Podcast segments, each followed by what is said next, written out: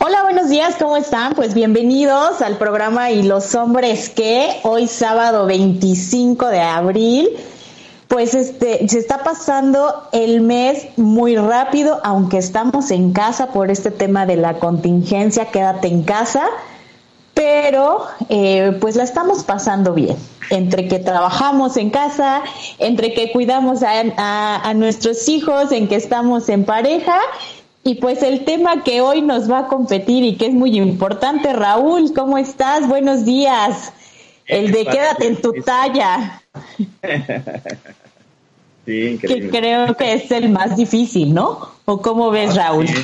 Totalmente. Hombres y mujeres por igual. Yo creo que nos es complicado la parte de quedarnos en, nuestra talla y pues ahorita vamos a hablar de ese tema, así que estén bien preparados, bien listos para que nuestro especialista nos dé los tips que vienen, ¿no? Claro que sí, pues bueno, le damos la bienvenida a Gualberto Tenorio, muchísimas gracias por acompañarnos, Gualberto, es psicólogo y nutriólogo experto en nutrición y conducta humana. ¿Cómo estás, Alberto? Buenos días. Muy bien, buenos días. Muchas gracias por la invitación. Es un gusto estar en su programa y saludarlos, especialmente a mi querido y estimado amigo Raúl. Qué gusto estar aquí.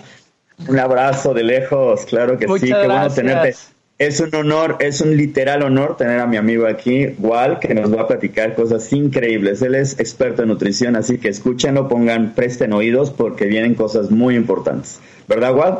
Así es, Raúl. Muchas gracias de verdad por el espacio. Ya los escuché diciendo que está un poco difícil quedarse en, la talla.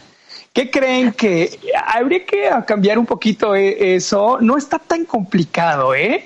Y les voy a decir por qué. Díganme, por favor, qué piensan.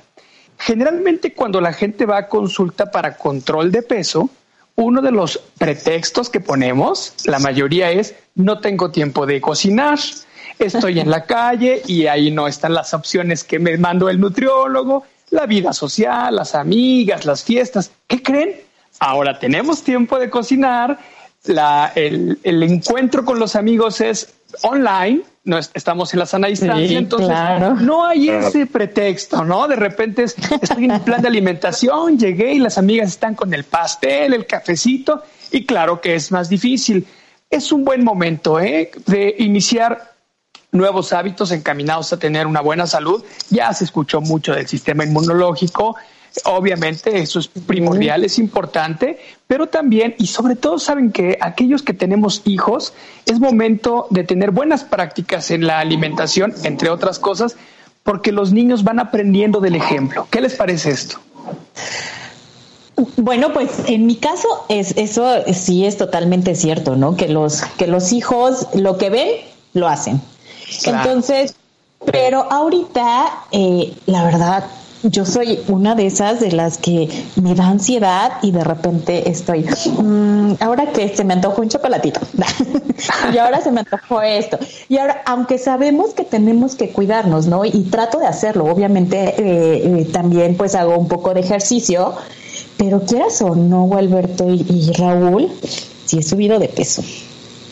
La verdad sí lo he hecho y es por eso que es bien importante este tema porque a muchas mujeres nos acontece eh, eh, mucho eso, ¿no? De el subir de peso y pues que a veces ya no sabemos qué hacer. Entonces, pues por eso este tema que, que tú nos puedes decir que a lo mejor cómo, cómo guiarnos, ¿no? O cómo hacerlo para, claro. pues para no estar en, en esas condiciones. Una de las primeras cosas que voy a recomendar es que no se pierdan las transmisiones de mi queridísimo Raúl, que está sacando unas recetas increíbles y saludables. Bien hecho por Raúl. Oye, y regresando al tema de la ansiedad, fíjense que es, es normal, de hecho, parte de nuestras costumbres es eh, aplicarnos en la comida para tratar de olvidar o de dejar el estrés que la vida cotidiana nos, nos da. Sin embargo, también como psicólogo les puedo recomendar, hay que identificar esos momentos en los que estoy muy ansioso y tengo que hacer una revisión de lo que está ocurriendo en ese momento. Así voy a poder identificar qué me está generando ansiedad. Uno, primero para lograr la evitación, que es muy importante cuando se trabaja con ansiedad, evitar aquello que te detona la ansiedad. Y número dos, llevar a cabo prácticas. Fíjate, mencionaste algo padre que dices, hago actividad física. Hay otras cosas que también bajan nuestros niveles de ansiedad. A mucha gente le gusta leer, puede ser incluso ver tu serie favorita, hablar con algún amigo. Entonces, una vez identificado cuál es lo que me va a detonar ansiedad, voy a evitarlo y voy a llevar a cabo otras prácticas que modifiquen la conducta en este caso la conducta alimentaria. Y claro, hay que tener eh, siempre presente, y más ahora decía que es una gran oportunidad de alimentarnos para tener una buena nutrición. ¿Sí? Y cuando tú pones eso como prioridad, en automático todo empieza a cambiar.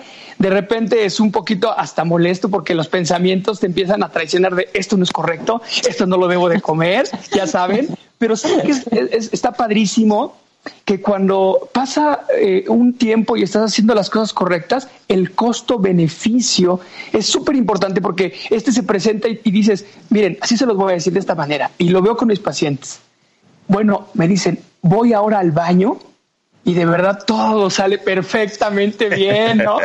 Está uno, está uno trabajando. Sin problemática eh, alguna. claro, tu organismo está, está muy bien. De, hecho, eh, hay que tomar en cuenta que hay que estar bien hidratados, ¿eh? Porque también de repente se nos olvida. Entonces, pues yo, eh, ahí están las sugerencias. ¿Cómo ven? Increíble, igual. De hecho, esa, eso es lo padre para ti, igual, que en este caso tú que nos visitas, igual, es increíble porque estás uniendo la psicología y la nutrición, que realmente raras veces lo vemos. Y eso es lo que nos ayuda mucho con esta parte, Pati, que tú comentas de la ansiedad. Aquí igual nos está dando estos comentarios que son bien importantes para nuestros radioescuchas, porque, ¿qué sucede? La ansiedad, yo creo que, eh, como tú comentas, Pati, es lo que nos hace subir de peso. Estamos en el lugar correcto, como dice igual, en el tiempo correcto, porque estamos en casa es decir, tenemos todas las opciones eh, increíbles abiertas para poder cuidarnos y guardarnos como debemos de, verlo en nuestro peso. Pero ¿qué sucede? La ansiedad, ¿no? Igual, y ahí el trabajar la ansiedad de una forma importante. Aquí igual nos está dando estos ejemplos, ¿no? Eh, eh, descargar los niveles de ansiedad, yo creo que sería aquí lo básico, ¿no? Igual, eso es importantísimo porque eso nos va a ayudar a saber cómo cuidarnos, ¿no crees, igual? ¿Cómo ves tú? Claro, miren, es sábado, 10 de la mañana, no me quiero poner tan intenso, estamos una charlita más amable, pero si me lo permiten, sí me gustaría platicar rápidamente cómo eh, hay procesos fisiológicos que nos pueden hacer subir de peso y no tiene nada que ver con lo que comemos. Como bien dices, Raúl, la ansiedad genera que estemos estresados, y el estrés hace que segreguemos cortisol, la hormona precisamente del estrés. Pues, ¿qué creen? Que esa hormona hace que nuestros procesos metabólicos no se den de manera correcta. Por eso mucha gente que vive bajo un estrés intenso puede ganar peso y dice, oye, pero ¿cómo poco en realidad? Pues entonces hay que controlar el estrés. A mucha gente, incluso por estrés, puede perder el apetito.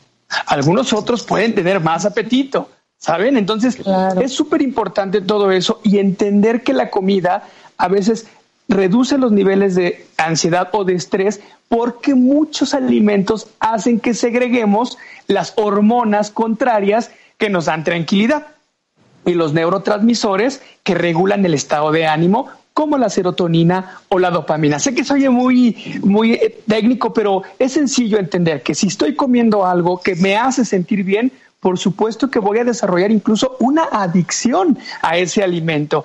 Y la mala noticia es que esos alimentos generalmente son azúcares, ah, grasas, los carbohidratos simples, ¿no? Exacto. Chocolate. O, sea, la clave aquí sería igual no relajarnos con la comida.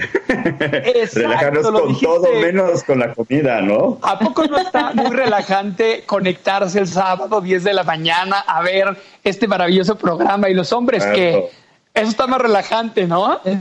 Sí. Sí, claro. Y bueno, y también eh, eh, algunos hombres, ¿no? Que, que también están como relajándose en, en este aspecto eh, bueno, yo tengo conocimiento de que es más fácil que el hombre baje que la mujer, ¿no? Es un poco más rápido su... Eso se asocia al metabolismo. La mayoría de los hombres, eh, cuando hacemos, por ejemplo, la misma dieta que la novia, que la esposa, siempre la novia, la esposa dice, ay, maldito, ¿no? ¿Cómo es posible que tú en 15 días ya llegaste al, al objetivo? Eh, somos más hiperactivos en el metabolismo. Eh, algunas mujeres, desafortunadamente, pues incluso pueden tener ya una condición de salud como hipotiroidismo. Ahí es muy importante, si checar con el médico, hacerse estudios. Pero así es, los hombres somos en ese aspecto más afortunados. Sin embargo, y como este programa va dirigido a nosotros los varones, hay que decir, esto es importante, ¿eh? ya se está viendo que aumentó el consumo de bebidas alcohólicas en los hombres ahora por este confinamiento. Y la chelita y todo eso. Entonces, tampoco, caballeros, amigos míos, no hay que relajarnos tanto porque esto nos va a costar en salud. Y está claro el mensaje que estamos viviendo en esta pandemia. ¿Quién, ¿Quiénes tienen más probabilidades de sobrevivir y quiénes son los más vulnerables? Los que tienen más probabilidades de sobrevivir es la gente sana, con el sistema inmunológico fuerte, los que han superado incluso el coronavirus, se ha visto que es gente que ni siquiera toma medicamentos, que llevan una vida saludable. Entonces, yo creo que vale la pena apostarle a buenas prácticas, ¿no? ¿Qué, ¿Cómo lo ven ustedes?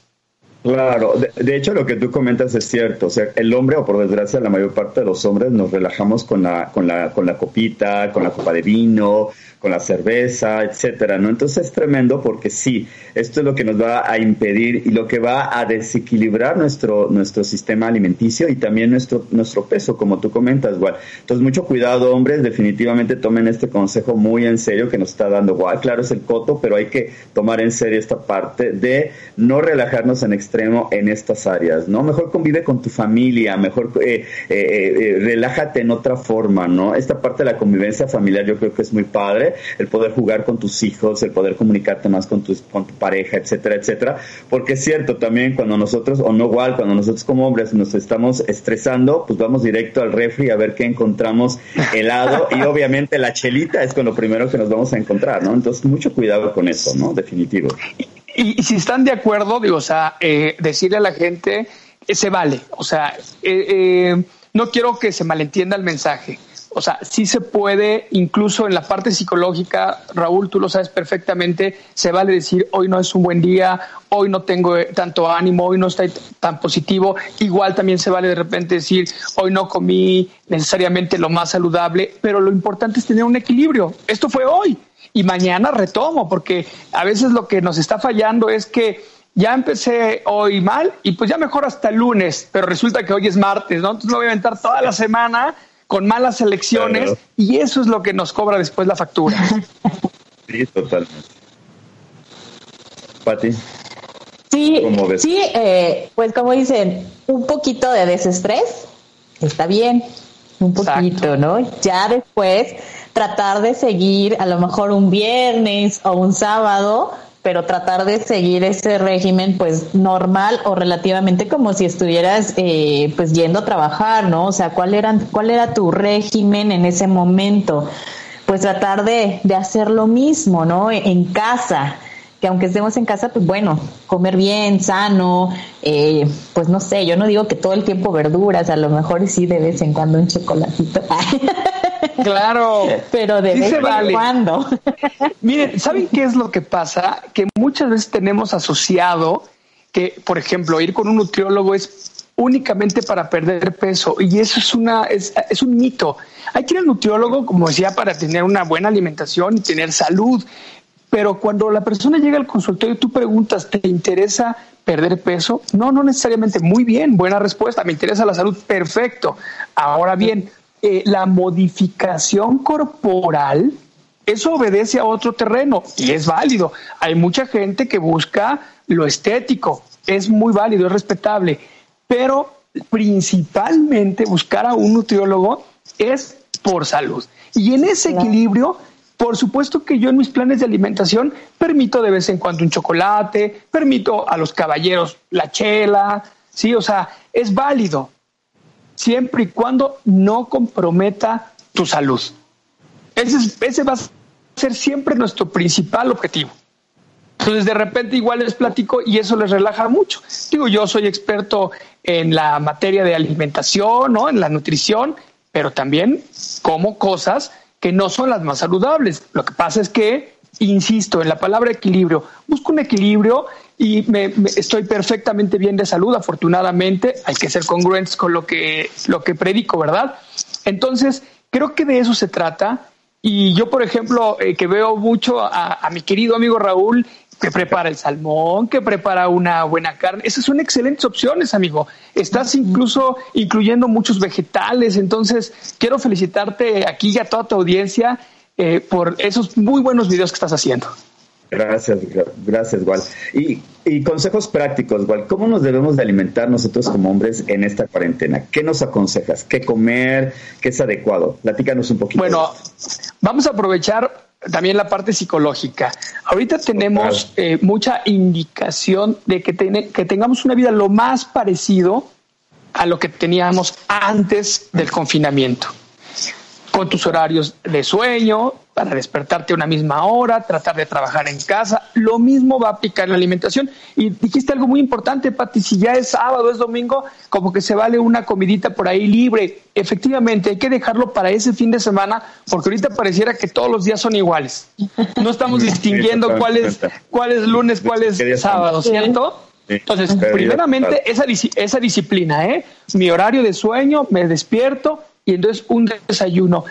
¿Qué sugiero? Siempre desayunar una proteína de origen animal para aquellos que comen, los que son veganos. Hay otras opciones, hablaremos de eso en otro programa, pero siempre una proteína de origen animal que puede ser un poquito de queso, tal vez un poquito de huevo, y ahí estamos hablando del primer macronutrimento, la proteína. Después hay que incluir los lípidos, puede ser un poquito de aguacate, que los lípidos son las grasas, un poquito de aguacate, un poquito de aceite de olivo y también podemos incluir los hidratos de carbono, mejor conocidos como los carbohidratos. Entonces ahí podemos incluir, por ejemplo, me encanta mandar avena. Es una combinación de avena. Ahora, si yo ya me comí mi huevito y todo, puedo preparar un poquito de avena, puedo prepararla con agua, puedo prepararla con leche y puedo incluir una fruta. Ahí tendría yo un desayuno completísimo. Una fruta como una manzana, digo, cualquier fruta se puede comer, pero el tip es con la avena puedes poner a remojar la avena con un poquito de leche, decía incluso con agua, y puedes poner, por ejemplo, fresas, un poquito de canela, un poquito de stevia, ¿no? Que es eh, un endulzante natural que me ayuda a que sepa más rico.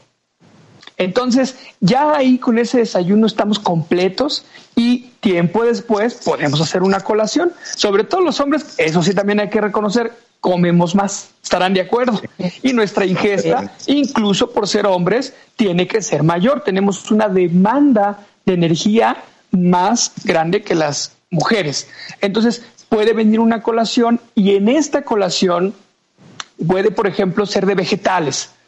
Entonces, hay algunas ensaladas que son muy ricas y que lo que pasa es que nos negamos un poquito, ¿no? Sentimos de repente que eh, o, relacionamos que ciertos alimentos son propios para las chicas, para las mujeres.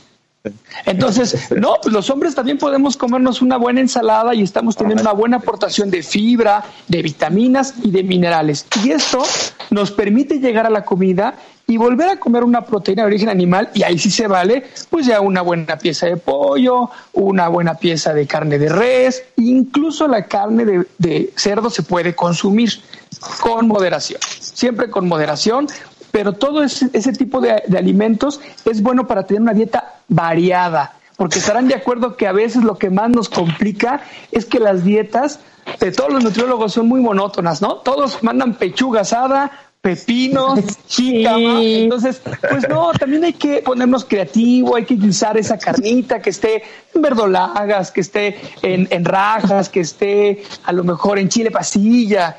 ¿Para qué? Para no caer en la monotonía y poder seguir con un buen plan de alimentación. Sí, así es. Es que luego hay veces que eso es lo que por eso lo dicen, ay, no, es que no sé si ponerme realmente a dieta, ¿no? Como dices, porque hay veces que nada más pura pechuga de pollo asada, pechuga, pechuga, y dices, ¿en qué momento cambio, no? Entonces es por eso que se nos hace a veces un poco difícil o tedioso hacer tipa, este, algunas, algunas dietas por lo mismo. Sí, claro. Increíble. Ya nos estás, de hecho, abriendo el apetito, igual ahorita, qué bárbaro eres. Sí, hombre, ya. sí, está rico, pero vean que todo lo que he descrito hasta ahorita han sido opciones saludables. y no hablé, no hablé, como les decía, de esta eh, común, pechuga asada con vegetales. No, hablé de, guisarla, de, de, prepararla rico, de ponerse creativos y de, obviamente, pues que incluso se pueda compartir en un plan familiar, porque, ojo, de las cosas más complicadas es poner a uno de los miembros de la familia en un plan de alimentación especial y el resto no. Entonces, aquí sería muy bueno, es muy positivo y se ven mejores resultados cuando se trabaja en equipo. Imagínense poder llegar a casa y decir, ¿saben qué? Estuve escuchando el programa con Patti y Raúl, tenían al invitado y sugirió que hiciéramos un acuerdo en la familia para una buena práctica en cuanto a la alimentación. ¿Qué les parece si todos hacemos lo mismo? ya saben que cuando jalamos todos para el mismo lado, es más fácil llegar a la meta. ¿Están de acuerdo? Totalmente de acuerdo. Aquí Chio nos está mandando algo. Eh, Rocío Emilia dice, es mejor cambiar la mentalidad y disfrutar la comida saludable. Totalmente cierto, ¿no? Igual como ves. Así es. Sí, claro. Lo que pasa es que a veces es una cuestión también de algo que aprendimos. Y miren, esto siempre lo toco en las conferencias. Lo que nos enseñaron, no nos lo enseñaron con mala intención nuestros papás, nuestros tíos, abuelitos, quien haya estado a nuestro cuidado, no quisieron hacernos daño. Desafortunadamente, lo que aprendimos a comer hoy nos está costando muy caro. En México las cifras son alarmantes. Tenemos un, un gran eh, número de personas con diabetes, un gran número de personas con obesidad, hablando incluso desde los niños. Entonces, todo esto que aprendimos eh, nos está llevando a estar en una condición muy delicada de salud. Pero en nuestras manos está, y esto es súper importante, el cuidado de aquellos que aún no tienen conciencia entre lo saludable y lo no saludable. Nuestros hijos, sobrinos, nietos. Si yo ya vi que lo que estoy haciendo, lo que hice, no me dio el mejor resultado porque quizá estoy enfermo o voy para allá, no hago, no debo hacer lo mismo con estos pequeños. Debemos apostarles a que ellos tengan mejores condiciones de salud y en cuanto a la alimentación, la verdad es que es súper importante y valioso apostarle a esas buenas prácticas. Ahorita, repito, estamos en la casa, tengo tiempo, a mí también me encanta meterme a la cocina y estoy preparándole a mi hija, yo soy padre de una niña de tres años, las mejores opciones y me da, y a la gente que nos está escuchando, ojalá lo tomen muy en cuenta, da una gran satisfacción, gran satisfacción cuando termina de comer y dices, wow, le estoy dando lo mejor. Así como, como papá te preocupas por llevarlo al mejor colegio y dices, yo quiero que tenga el mejor nivel porque quiero que salga adelante, que aprenda mucho. Qué importante es que estés saludable porque ¿de qué nos serviría un hijo muy brillante académicamente y que, y que tuviera alguna enfermedad provocada por malos hábitos de alimentación? Claro, y, tienes mucha razón, Ural, porque, eh, por ejemplo, en mi caso, mi abuelita es de, si veo a, mi, a sus nietos, eh, bisnietos más bien, flaquitos, dice, ay, es que están enfermos.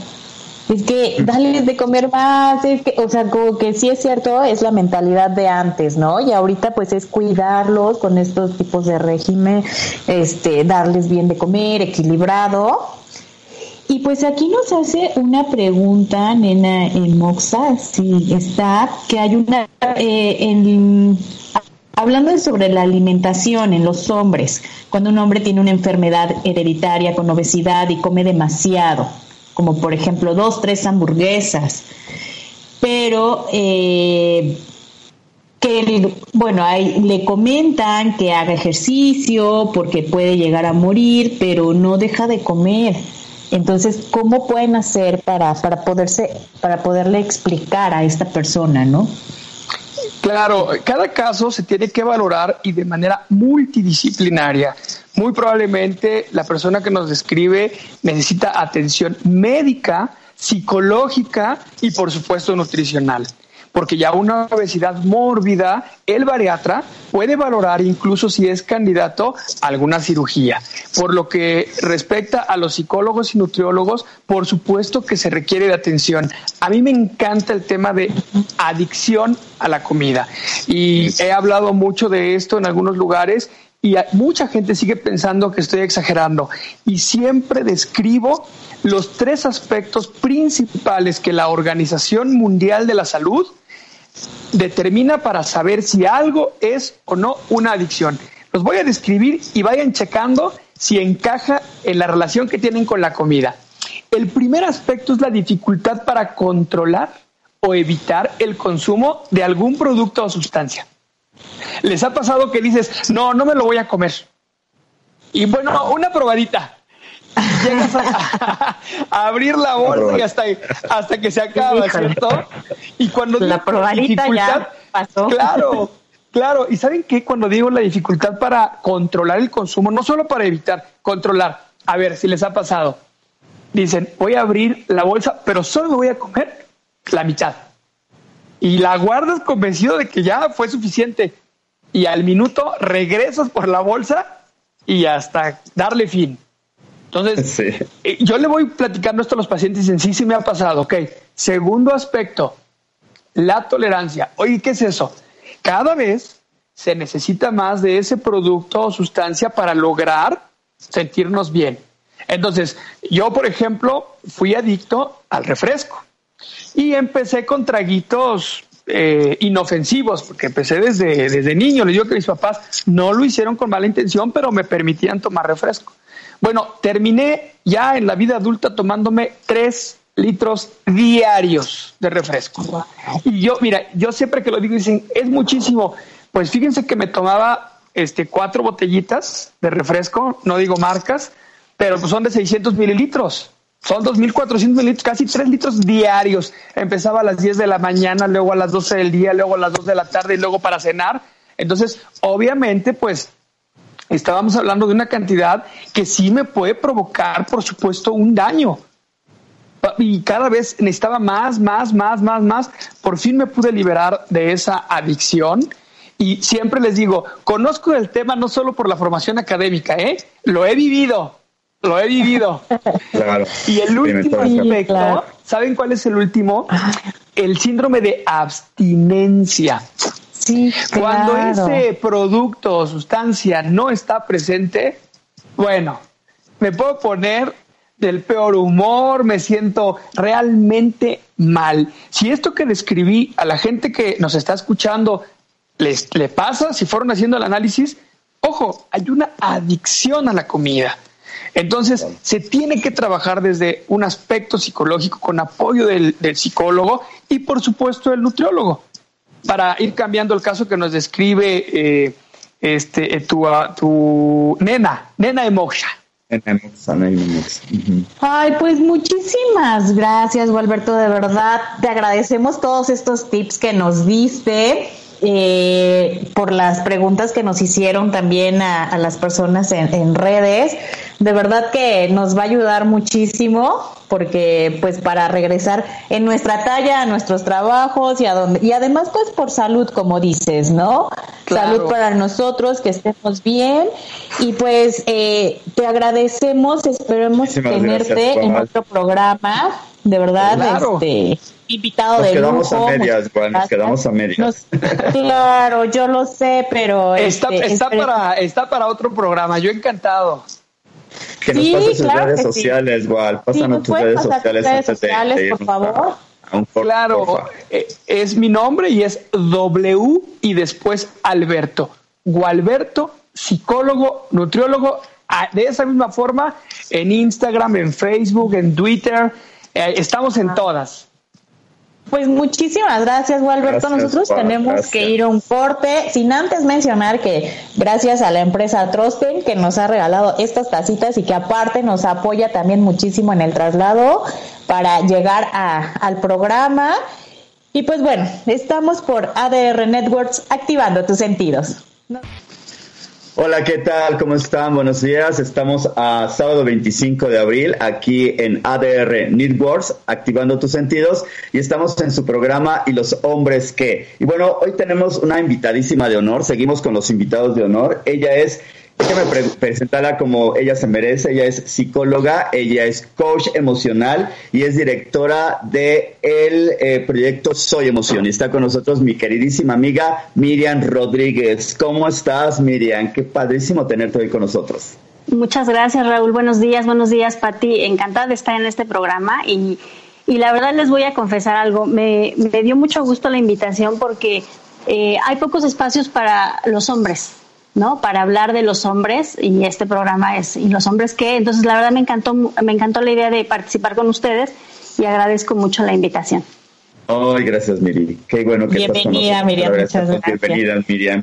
Oye, Miriam, vamos a hablar de un tema tremendo que es eh, las relaciones tóxicas, ¿verdad? Y bueno, cuéntanos, cuéntanos, este, ¿Qué son las relaciones tóxicas? ¿Tú cómo las este, eh, em, identificarías? ¿Qué son en sí las relaciones tóxicas? ¿Cómo las defines tú? Pues me gustaría empezar por eh, hablar de algo como muy común para que todo el mundo sepa, ¿no? Que, que es algo tóxico. Algo tóxico en general es algo que nos daña, algo que daña nuestro organismo, que es venenoso y dañino para nosotros. Y si hablamos esto en una relación tóxica, pues estamos hablando de que cuando estamos en una relación tóxica o las relaciones tóxicas se definen como eh, son eh, una relación no necesariamente de pareja, puede ser relación de, de diferentes tipos, ahorita lo voy a comentar, es una relación en donde ambas partes se hacen daño, en donde no hay una relación igualitaria entre esas partes y obviamente hay un constante malestar en, ambas partes, ¿no? Eso sería una relación eh, de pareja, de, pareja, ¿no? Pero hablemos eh, en general, las relaciones tóxicas se dan en diferentes ámbitos, no solamente en las relaciones. Lo más común es escuchar las relaciones de pareja, ¿no? Pero en realidad lo podemos, eh, podemos encontrar relaciones tóxicas en diferentes ámbitos, en la familia, es decir, con, con los padres, con los hermanos, con los tíos, con los hijos. Eh, también encontramos relaciones tóxicas con eh, personajes de, nuestro mismo trabajo, de nuestro ambiente laboral. Un jefe, un compañero de trabajo, eh, algún subordinado. Ahí también existen las relaciones tóxicas. Obviamente la más sonada es la relación de pareja, pero en realidad hay relaciones de este tipo. Es más, hasta con un vecino conflictivo podemos tener una relación tóxica, ¿no? Entonces, este, es importante mencionar que las relaciones tóxicas se dan en cualquier lado.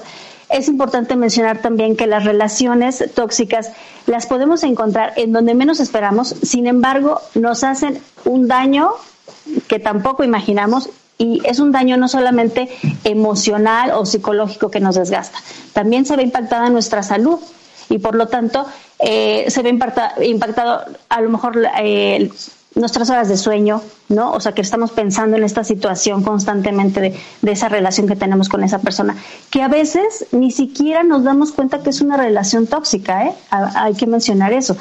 Eh, a veces estamos eh, involucrados en una relación tóxica y no nos damos cuenta que así es. Es una relación que tenemos eh, un constante comunicación con esa persona, un constante contacto y sin embargo sentimos que algo no está bien, nos sentimos incómodos con su presencia. Son estos vampiros energéticos que estamos con ellos y decimos, por favor, que ya acabe esta conversación, que ya acabe esta junta, ¿no?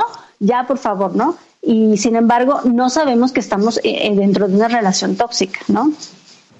Oye, Miriam, y bueno, ¿y cuáles son las características de una relación tóxica? Como para darnos cuenta, ¿no? Si estamos a lo mejor dentro o fuera de una. Claro, yo las eh, diferenciaría de dos formas. Eh, vamos a poner eh, la forma del el victimario y la víctima, ¿no? Cuando hablamos de, un, de la víctima, que es a lo mejor la que se da cuenta al final de que está en una relación tóxica, hablamos de signos, ¿no? De signos que, que, pueden estar sucediendo y que normalmente no se dan cuenta al principio. Eh, uno de ellos puede ser que están en una, hablemos de una relación de pareja, ¿no? Están en alguna fiesta, eh, él o ella están en un convivio con amigos, con amistades y están divirtiendo de una manera fenomenal. están siendo el alma de la fiesta, se están tomando la copita, bailan con los amigos o con las amigas y resulta que llega eh, la pareja tóxica y entonces su comportamiento cambia. Se vuelven introvertidos, eh, dejan la copita por ahí escondida para que no se dé cuenta que estaba tomando. El comportamiento con las mismas eh, amistades cambia, se vuelven aislados y se van con esta pareja y solamente permanecen ahí. ¿No? Entonces, ahí eh, no sé si le suene esto. Sí, a, ver a quién se le hace familiar. Este, esto es, un, es una, una, un signo muy, muy este, característico de, de la forma en la que vamos cambiando nuestra forma de ser. Eh, también, obviamente, empezamos a, alejarnos de nuestras amistades, ¿no? Eh, a veces hasta cambiamos de trabajo por influencia de, esta pareja tóxica. Eh, nos empezamos a tener poca relación, a veces hasta con la familia. ¿no? Nos empezamos a alejar porque a lo mejor esta pareja nos empieza a alejar de, de, la familia. Entonces, son como rasgos característicos de la persona que es víctima de una situación de, con una eh, persona tóxica, ¿no? Pero hablemos también ahora del otro lado. Una persona tóxica es una persona que constantemente quiere tener el control de la otra persona, que es una persona que tiende a, a lo mejor a, ser em, duro con la otra persona, a humillar, eh, es una persona totalmente controladora, este, es una persona que, que puede ser em, no sé, a lo mejor hasta llegar al, grado de celotipia si se trata de una pareja, pero también si hablamos de una relación en general, de amistad, tenemos amistades eh, que son de verdad muy posesivas, ¿no? O sea, tenemos algún amigo por ahí que de verdad si no le ponemos un, alto, es una persona que, no, es que tienes que estar aquí conmigo. ¿Y por qué vas con esa amiga? ¿Y por qué a mí no me invitaste a esa fiesta? ¿No? O sea, personas como muy, muy este, controladoras y posesivas. Son características muy evidentes de las personas tóxicas.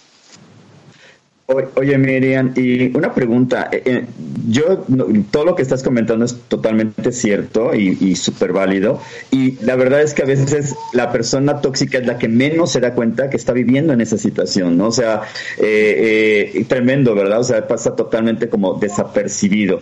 Pero, ¿cómo podríamos salir de una relación tóxica? O sea, a lo mejor ahorita estás describiendo a alguien que nos está escuchando y dice, pues es que ese es mi tipo de relación que estoy viviendo, porque a lo mejor yo soy el, la víctima ¿no? O sea, el victimario, es la persona tóxica, yo soy la víctima. ¿Y cómo puedo salir de una relación así? O sea, a veces se siente uno tan controlado que realmente ya no se da cuenta eh, o no encuentra salida para un tipo de relación de este tipo. Ya de, como tú comentas, relación de pareja, llámese una relación familiar. ¿Tú qué consejos nos das como para poder salir de una relación que nos absorba de esa manera?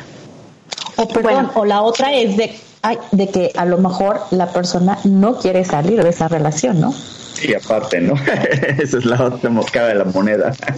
Miren, para que haya una relación tóxica, definitivamente tiene que haber dos partes y dos engranes, ¿no? Que embonen perfecto. Eso quiere decir que eh, normalmente una persona eh, tóxica es una persona controladora y manipuladora. Pero la persona que es la víctima, es decir, la persona que, que se deja manipular por una persona tóxica, obviamente tiene características como una, a lo mejor una baja autoestima, una gran necesidad de ayudar, ¿no? Esa es una característica bien importante y que pocas veces es, es notada, ¿eh? Y es esta parte de yo quiero salvar a esta persona. Y eso tiene que ver con los patrones familiares, ¿no? Que a veces venimos este, heredando y que lo vemos como algo normal, ¿no? Como, pues si así yo vivía en mi casa, esa era la relación que tenían mis padres, pues seguramente es algo normal, ¿no? O sea, es algo que tiene que pasar así, no lo vemos diferente, no tenemos otra perspectiva de la situación. Entonces, eh, el hecho de que esta persona eh, de repente diga, eh, pues es que esto pues es normal, ¿no? Yo creo que está bien, no está tan mal, le hace más difícil tener como esta visión de, de o estos lentes, ¿no? De, diferentes de decir, algo está pasando mal, o sea, pero pues si no es tan grave, o cuando las personas externas le dicen, oye, pero ¿por qué dejas que te trate así? ¿Por qué dejas que haga estos comentarios, no? Porque lo, la gente tóxica, eh, hay unas características, tipos de relaciones tóxicas. Uno de ellos es, por ejemplo, el, el, el, que, el típico que te hace bromitas de, de tu alguna cuestión física o de alguna cuestión que se te dificulta y entonces ay, no te enojes, es una broma, ¿no? Y no solamente lo hace eh, personalmente, sino lo puede hacer en, exhibirte delante de otras personas, ¿no? ¿Y qué es lo que hace? Que te hagas chiquita o que te hagas chiquito, ¿no? Te minimiza, exactamente, te, te, te, pone por abajo de él. Te devalúa. Te devalúa, exactamente. Entonces, esas características, pues obviamente son difíciles a veces de notar, ¿no? Pero cuando alguien más de afuera nos los, los empieza a decir, a lo mejor eso puede ayudar, ¿no? Es una de las formas que a lo mejor eh, eh, puede ayudar el hecho de que alguien más externo te, te comente las cosas. Pero también algo que puede ayudar mucho es hacer un análisis de qué pasa cuando esa persona tóxica no está contigo. ¿Cómo te sientes? ¿No? O sea, ¿cómo te sientes cuando esa persona casi no la ves, no, ahorita, por ejemplo, en, en este confinamiento, eh, vivir una relación tóxica en este confinamiento es una situación muy complicada, porque no hay ese escape, ¿no? No hay ese escape de, parte de la víctima de decir, ay, tengo un respiro de este hombre o de este jefe o de este amigo, de, no, verlo, ¿no? O sea, si ahora sí que si vivimos con el enemigo, pues no tenemos el espacio como para tener ese respiro y, y ese análisis de fuera de decir, ¿no? O sea, pero también es un buen momento para darnos cuenta de si todo el tiempo algo que nos que caracteriza a una persona que se siente conflictuada por un eh, por una persona tóxica es lo que les decía, ¿no? Estamos tiempo con esa persona y de repente ya decimos por favor y terminamos eh, eh, casi siempre con el sueño fruncido así de, ¡ay, no, ya que se vaya! Entonces, eso es una característica, o sea, es ¿Qué está pasando con, conmigo que esta persona me hace sentir tan incómoda, me hace pasar malos ratos, ¿no? Hacer este, este análisis. También eh, una, una forma de, de, empezar a darnos cuenta de que, de que es momento de empezar a separarnos es cuando volteamos a nuestro alrededor y estamos solos, como les decía, obviamente estamos alejados de nuestra familia, estamos alejados de nuestras amistades, ya ni siquiera nos buscan porque saben que no vamos a ir a la fiesta o saben que, que no pueden hablar mucho tiempo con nosotros o que no nos pueden invitar a reuniones, etcétera, etcétera, ¿no? O que no les, no les este, interesa tratar con tu pareja porque ellos sí pueden ver de afuera lo que está pasando y tampoco quieren esa persona tóxica en su grupo de amistades. cuando te volteas a ver y dices, híjole, estoy, me estoy, ya me quedé sola o solo, ¿no? ¿Qué está pasando? Pues obviamente algo está pasando con la persona que tengo al lado que no me está dejando tener una vida eh, plena y feliz. Claro. Oye, Miriam, nos hacen una pregunta aquí en redes que dice, eh, es verdad que lo que dicen de que tenemos que ver las, bueno, que tenemos que ver con las personas tóxicas es algo que tenemos que sanar en nosotros. Sí, definitivamente lo que lo, lo que comentan eh, tiene que ver con nuestros nuestros patrones. Raúl es experto en, en, esta parte de las heridas de la infancia que tiene eh, que tienes que a veces te unes a personas que estás tratando de, de sanar, ¿no? De sanar lo que tú tienes o de sanar a tu niño ah, por medio de esa situación. Por eso les decía, cuando nosotros eh, vemos esa relación, la persona, eh, la víctima normalmente es una persona muy vulnerable, eh, que tiende mucho a la culpa, que tiende mucho este, a, tener una autoestima baja, pero también tiene esta necesidad de rescatar, ¿no? De salvar a otro. ¿Por qué? Porque a lo mejor en casa ella pudo, eh, a lo mejor necesitó ser, rescatada y salvada y como no lo, no lo hicieron con ella, ella busca a quien, a quien rescatar y salvar, ¿no? Entonces sí tiene que ver con, con, con esta parte.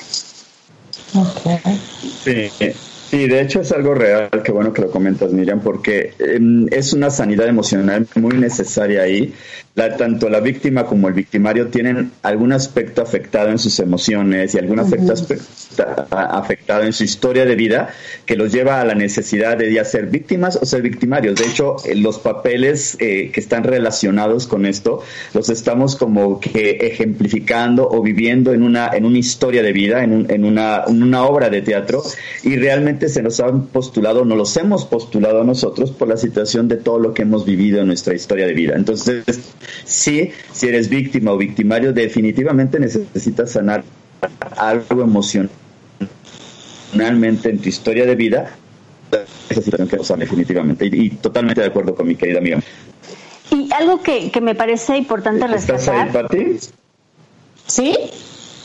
Algo que me parece importante rescatar es eh, que ambas partes sufren, no solamente la víctima sufre, también el, el victimario, a lo mejor de una manera menos eh, evidente para él, pero a final de cuentas sufre porque ninguno de los dos son felices en una, en una relación, sea cual sea la relación, ¿no? Sea entre familiares, sea entre patrón y, empleado, sea entre amistades, eh, o obviamente en, en, pareja, ¿no?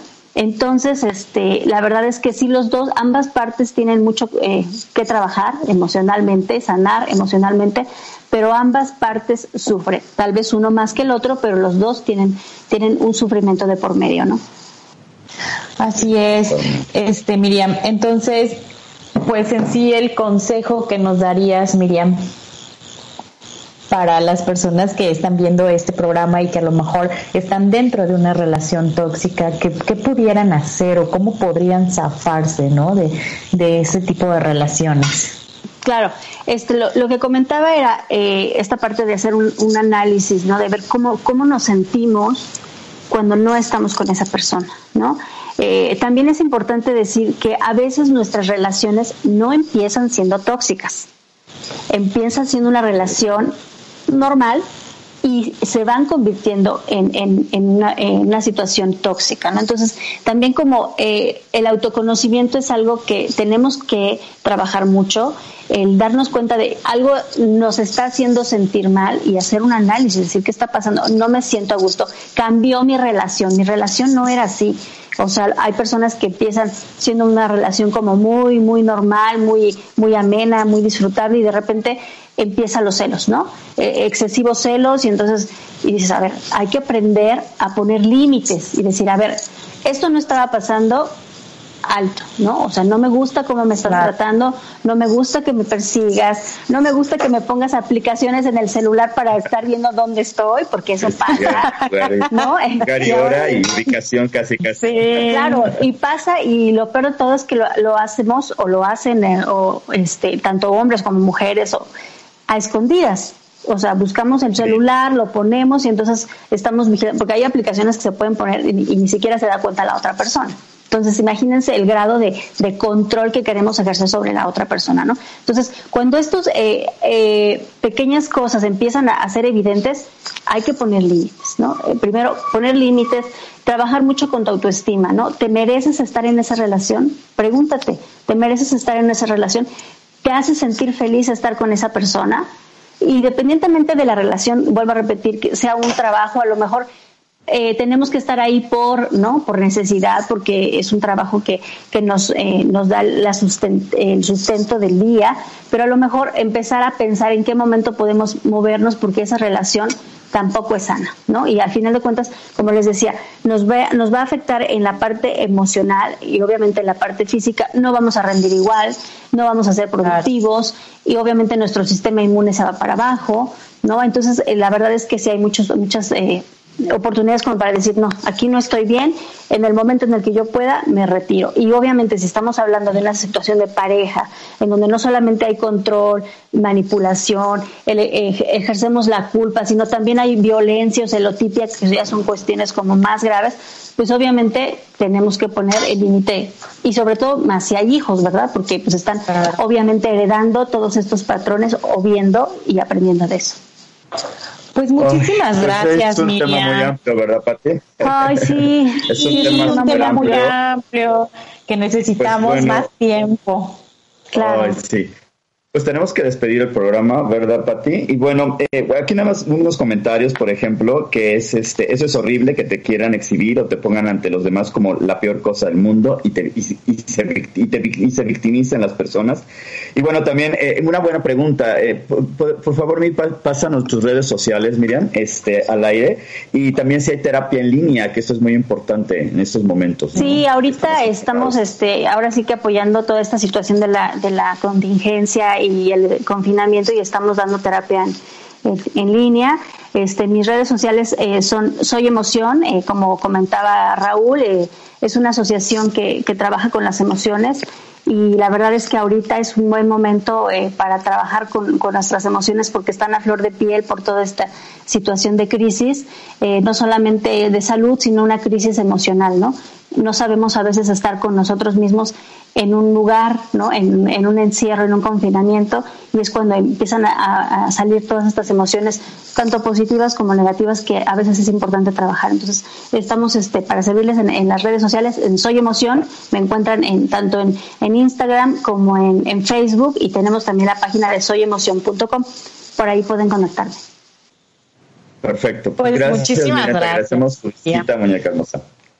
Muchas gracias, un, un placer.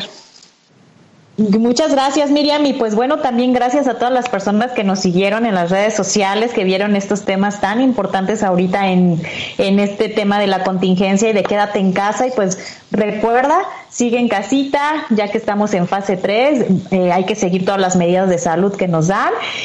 Y pues bueno, llegamos al final de nuestro programa. Gracias, Raúl. Muchísimas gracias. Gracias, siempre. Gracias, hermosa. Cuídate mucho también. Y, pues nos vemos dentro de ocho días en la misma hora a las 10 de la mañana en el programa Y los hombres que aquí por ADR Networks, activando tus sentidos. Nos vemos.